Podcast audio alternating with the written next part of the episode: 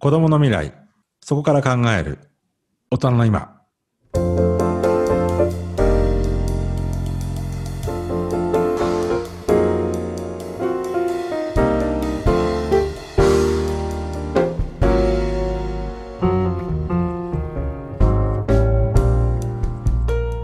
透明な未来を生きる子どもたちへ今大人が何をできるのか聖域なく子どもの未来について考えそこから考える大人たちの今について深く考察していく番組ですはい、始まりましたね。こんばんは、皆さん。こんばんははい、ということで、第2回ということになりました、子供の未来、そこから考える大人の今ですけれども、えー前回はですね、まあ、こういう番組始めるよっていうことで、皆さんにはお伝えしたかと思うんですが、えーそもそも、えー心理学を学んだ経営者、広井智也、そして私、心理学を学んだ坊さん、井上公房、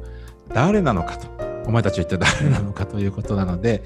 今日は、えー広井智也さん、智さんの方をですね、えー徹底的に、えーその今までの生い立ちといいますか、今までのここまで来た、えー経緯を伺ってみたいなというふうに思いますけれども、智さんよろしくお願いいたします。あこちらこそよろしくお願いします。はい。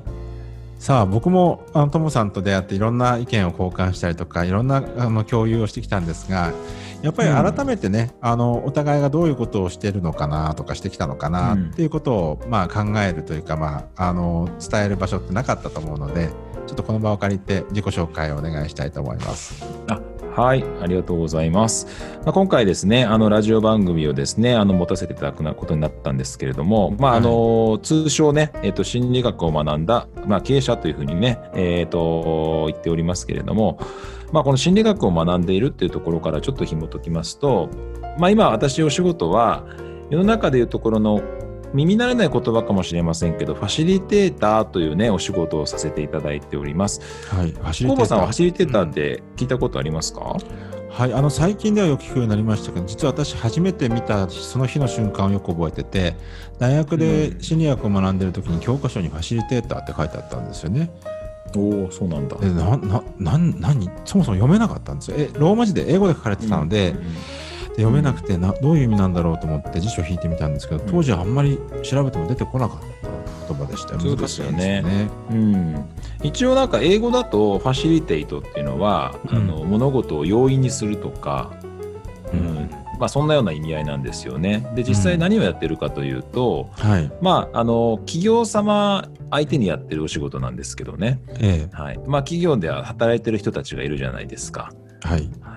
はい、ですからまあその人たちが、まあ、働く上で、まあ、仕事をする上でですね、まあ、必要となるような、まあ、お仕事をよりですよねあの効果的に効率的に進めるための、まあ、力ですよね。例えばなんだろうな人前に立って営業さんだったら何か商品を売るときに、まあ、プレゼンテーションですかね。ちょっとこう商品をこう説明したりするときの、まあ、説明するためのコミュニケーションの能力とか、うんあるいはなんか企画を立てるような人が物事をしっかりこう思考するために物事をなんか論理的に考えるためになんか論理的な思考力を強化するとか、うん。まあそういったようななんていうんですかね。あの、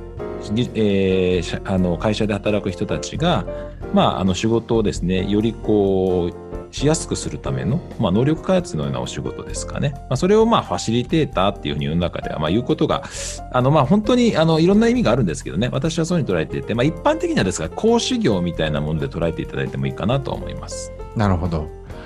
うんじゃあ、まあ、ビジネスパーソンにいろんなその、うんまあ、社会人としてのそのいろはをお伝えしたりとか、まあ、営業の方々にそういったことを、まあ、レクチャーしたりするっていうそういう役割ですよね。そうですね、おっしゃる通りだと思います。あのこういった時にねあの改めてともさんに聞いてみたいなと思ったのがその SNS, とかを使われてあのいろんなあの情報発信されてるじゃないですか。そうですれね。結構ともさんの投稿とか見てるとこの「モテる」っていう言葉が結構キーワードになってきたりしてるんじゃないかと思うんですけど、なるほど。そう、はいその辺ちょっとね教えてほしいなと思います。モテるですね。うんありがとうございます。まあ、実はね、今日、あの、この、えっ、と、今、軽井沢という地に来て、えーんですけれども、まあ、軽井沢にですねであの軽井沢ラーニングフェスというですね、まあ、簡単に言うとと言っても簡単じゃないんですけど、まあ、学びのフェスティバルみたいなものがあってちょっとそこにお呼ばれされて今日来てるんですけどね、えー、実はねそこでね今日話すテーマもねモテなんですよ。えー、モテっていや逆逆質問に逆に返しちゃいますけど、うん、コーボさんなんかどんなイメージを持たれてますモテ。モテるって普通そのビジネスのその文脈じゃなくて、うんあのね、あの異性との間といいますかね。男性と女性とかね、うん、そういう中で、うん、まあ、異性から好かれることをモテるっていうふうに言うのかななんても思うんですけど、そこをどうやったらビジネスの文脈に載せているのかが結構気になってたんですよね。ああありがとうございます。あのまあ、あの決して語弊を恐れず申し上げますけど、あのまあ、モテは私はすごく大事にしています。ただ、あの、はい、モテだけで生きてるわけではないので、あのモテはですね、まず、うんとまあ、おっしゃるようにそのモテるっていう言葉ですよね。うんうん、それ例えば分かりやすいのはやっぱ異性からモテる。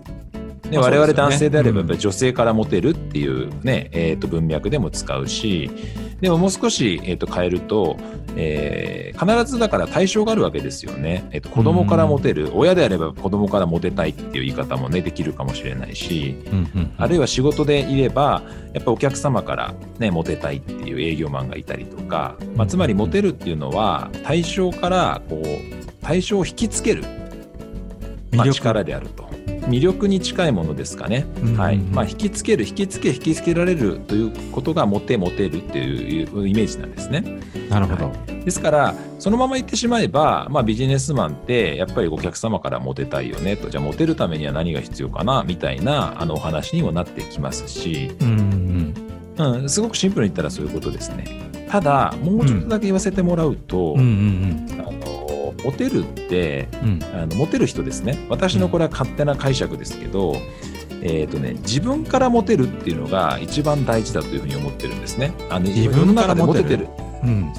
世の中でモテてる人って、まあ、結果人からはモテてるんですけど、うん、その人にお話を聞いてみると圧倒的に自分が自分を見た時にあやっぱり俺ってナルシストじゃないですよ。やっぱりこうかっこいいよなとか、今やっぱり私がやってることって自分が自分を見てもやっぱ美しいよなとか、まあ、自分が自分にモテてる状態っていうのをすごくこう意識してるなというふうに思っていてですからビジネスの文脈で言うと自分が自分でモテるため自分が自分にモテるためにはどういうことが必要か、うん、つまりなんかセルフリーダーシップですかね。自分の軸とかそんなような文脈でお話しすることが多いですね最近は。なるほどね。あの、うん、モテるも深いですね。そうやってお伺いしますとね。まあ私はそういうふうに捉えてるんですけどね。うん、あの例えばルックスが良くて一方的に異性から好かれるだけじゃなくて、例えばまあ行動も含めてねその人の先回りをして何かを準備しておいてあげるっていうのもモテるでしょうし、そうそうそうそう、いろんな配慮があってその異性も同性も含めてねあの、引きつけてくるのかなって引き寄せるのかなって思いましたね。そうなんですよ。で、まあ、まあ、さっきのね、セルフリーダーシップというところは実は私一番大事にしてて、ええ、あの、人からモテようと、例えば異性からモテようにしましょうか。まあ、工房さんだってね、あの、子供の、まあ、今までの人生の中で、まあ、例えば子供の時にクラスルーメイトの中で、まあ、好きな女の子がいたと、ね、うん。うん、そうすると彼女にモテたいなと、ね、彼女にこう振り向いてほしいなと思うような瞬間があったとするじゃないですか。はいはい。うん、そうするといつしかですね彼女に対してこう思いを寄せていくと、うん、彼女に対して何をしようかという中で自分に向き合うようになると思うんですよね。いつ、うん、彼女にモテるためには自分はどういう存在でいた方がいいのかとか、うん、彼女に対する自分って今どうだろうかとかいつしかそのベベクトル矢印が彼女に向かっている矢印が自分に向かうっていう。うん深い深いですね、だからなんかモテるっていうことを本当に真剣に考えていくとお客様も一緒で例えばねお客様にモテようと思ったらじゃあ自分の実り仕方とか言葉一つ一つをどういうふうに使うかとか、ね、いろいろなことをやっぱり自分を律するっていうか見るっていうことにかあの絡むんじゃないかなというふうに思っています。なんか今ちょっと聞いてふっと浮かんだのが、うん、なんか初めての失恋ってあるじゃないですか。うんうん、それってあの女の子に自分自身が振られて、まあ、心を傷つけますけれども、うん、誰かが言ったんですね。失恋初めての失恋って初めての否定、うん、君の君に対する存在の否定なんだよっていうことを言ったことがあって、うん、なん。か、確かにそういうふうにしてその人って人と出会いの中で自分が変わっていったりとかより自分を客観的にね、うんうん、先ほどのセルフリーダーシップもそうかもしれませんがよりこうぶつかっていく中で自分自身をより、うん、高いところから見つめてみたりとかってするじゃないですか。そうですね、うん、本当にそうだと思います。うん、そういう力ってあの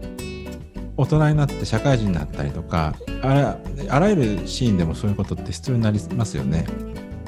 そうそうなんですよ、うん、でねあのままさになんか今日モテから振ってくださって非常に嬉しいなと思ったんですけど、うん、ずっと聞きたかったんですよねそのこと。本当に、うん、そうなんですよ。あのねやっぱりモテモテだけじゃないと何度も言いますけどでも結構今モテをねいろんなところでお話しさせていただいてるんで、うん、なんかあの、うん、な何なんだろうって思う人がやっぱりいるわけですね。その要はだから、女女性的な部分異性の部分とかだけの話ではだけでは確かそこじゃないのでね、うん、で今私大事だなと思うのはいやつまりだから自分を一回こう自分に矢印といいますかね自分を見つめ直すっていう行為において、そのモテるっていうことは、まあ、要は例えなんですよね。モテっていうところから考えると、やっぱり原体験として異性からモテたいとか、異性にモテるとか、まあ極端な話異性からモテなかったとか、ね、あるいは仕事人生を置き換えた時にもお客様になかなか振り向いてもらえないとかなんかモテるっていうキーワードは結構誰しもが原体験として持ってるなというふうにねまず思ったわけですよ。なるほど、うん、でそうした時に今自分自身ってどうなんだろうって見ることは今この本当に今まさにこの時代ですね必要不可欠なんじゃないかなととっても大切なことなんじゃないかないやなんか今聞いてこうお坊さんとして言うのもああおこがましいことですけどあの、うん、なんか人間力っていう言葉に、うん、なんか近い気がしますよね。そのモテるっていうふうに、うん、フロントはねモテるって見るとすごくキャッチだと思うし、あの、うん。軽やかに感じるけど、ね。うん、実際はすごくずっしりと深くてね重いねそうなんですよ。じゃないか重いんですよ。うん、うん。そうすごくこう硬い部分でもあるしなんか自分ほど本当にその人たちの根っこの部分だなと思っていて、うん、まあ今回ね、まあ、そこからこういう話になるとは思わなかったですけど、まあ、子どもの未来ね、うん、そこから考える大人の今っていうのもうん、やっぱりこれだけ大人の、まあ、我々大人から生きていても世の中が加速度的に変化していく中で、うん自分自身を律することもそうだし自分の分身であるねまあお互いね子供がいますけれども、うん、やっぱ子供の未来を見据える時にやっぱりしっかりとした自分の軸、うん、基軸みたいなものをこれない人は一人も私いないと思っていてただもう一度こう、見つめ直すというかよくね私こういう言葉使うんですよ。なんか自分の軸を探そうみたいなことっていろんなことあるじゃないですか言葉として、はいはい、でそうした時に、はい、僕は誰しもにはあると思ってるのでだから、うん、ないものみ、えーと、ないものねだりじゃなくてあるもの磨きみたいなのをちょっとイメージを持ってなるほどだから今あるものを、うんちょっとそのモテっていうキーワードで、あの磨き上げていくというかね、削り出していくようなイメージ。だまさに今の時代って本当にこう不透明な中でね、自分をしっかり見つめていく、自分を磨いていくって大切なんじゃないかな。そうですよね。だからこそこの番組のタイトルが子供の未来と言っておきながらも、そこから考える、うん、今僕らの大人にね、何ができるだろうかって、今僕らがどうあるべきなのかっていうところをテーマにしてるわけですよね。うんはい、そうそうそう、そうなんですよ。うん、でねちょっともうちょっとあのお聞きしたいのが、うん、じゃあなんでともさんひろりさんが子どもの未来を真剣にあのこういった番組を立ち上げるに至るまでなったのかっていうところ、ちょっとお聞かせいただけますか？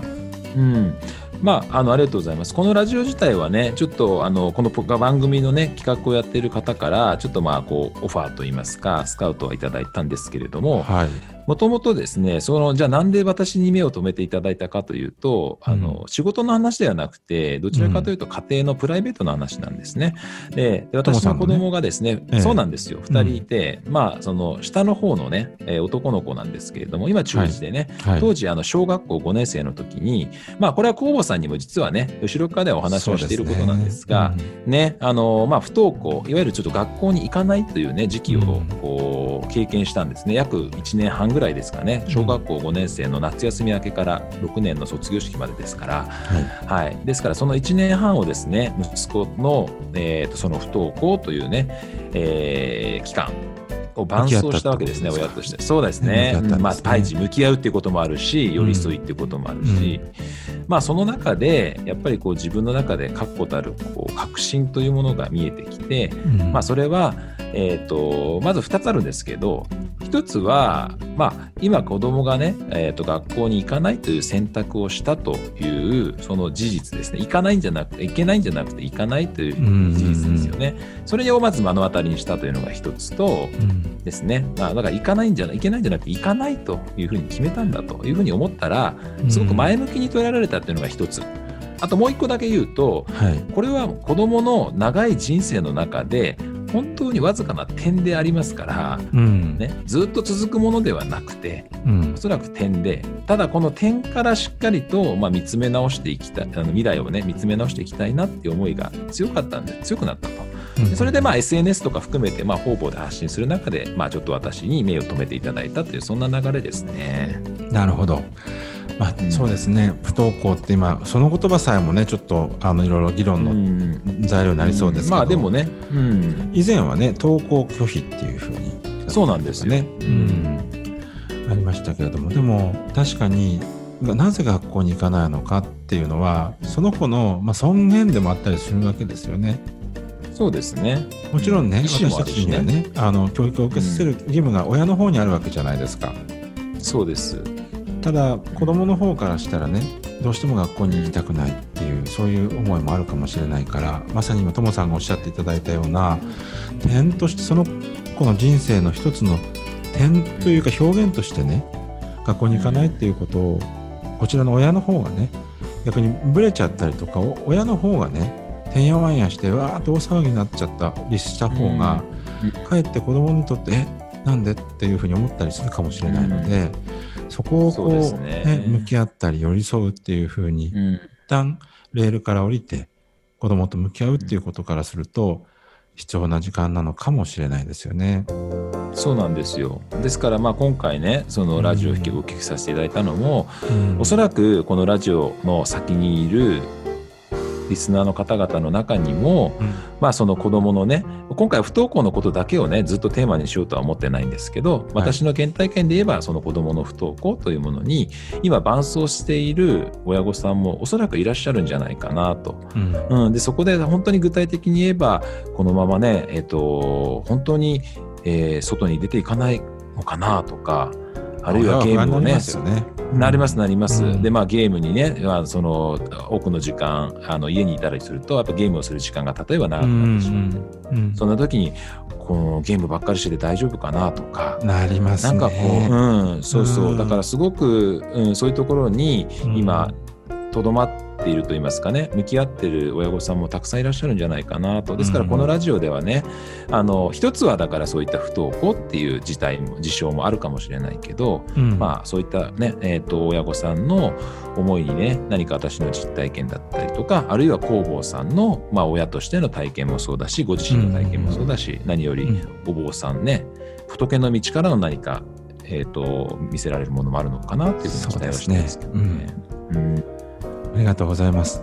ね、うんあのーこういうわけで、まあ、たまたまコロナの時代かもしれないけれども、やっぱり子を持つ親の心っていうのは、どの時代も不安だったりとか、まあ、手探りだったりするわけですよね。そこにまたね、ねコロナが来たりとか、まあ、うんこの先の例えば AI の話とかも含めて、どうなるか未来が全く読めないという時代でもあると思うんです。そこでこの番組では、まあ、いろんな人のゲストに招きながらですね、考えたり、いろんなヒントを得られるような、そういう場をと時間をですね、共有していきたいなっていうふうに思ったりしますよね。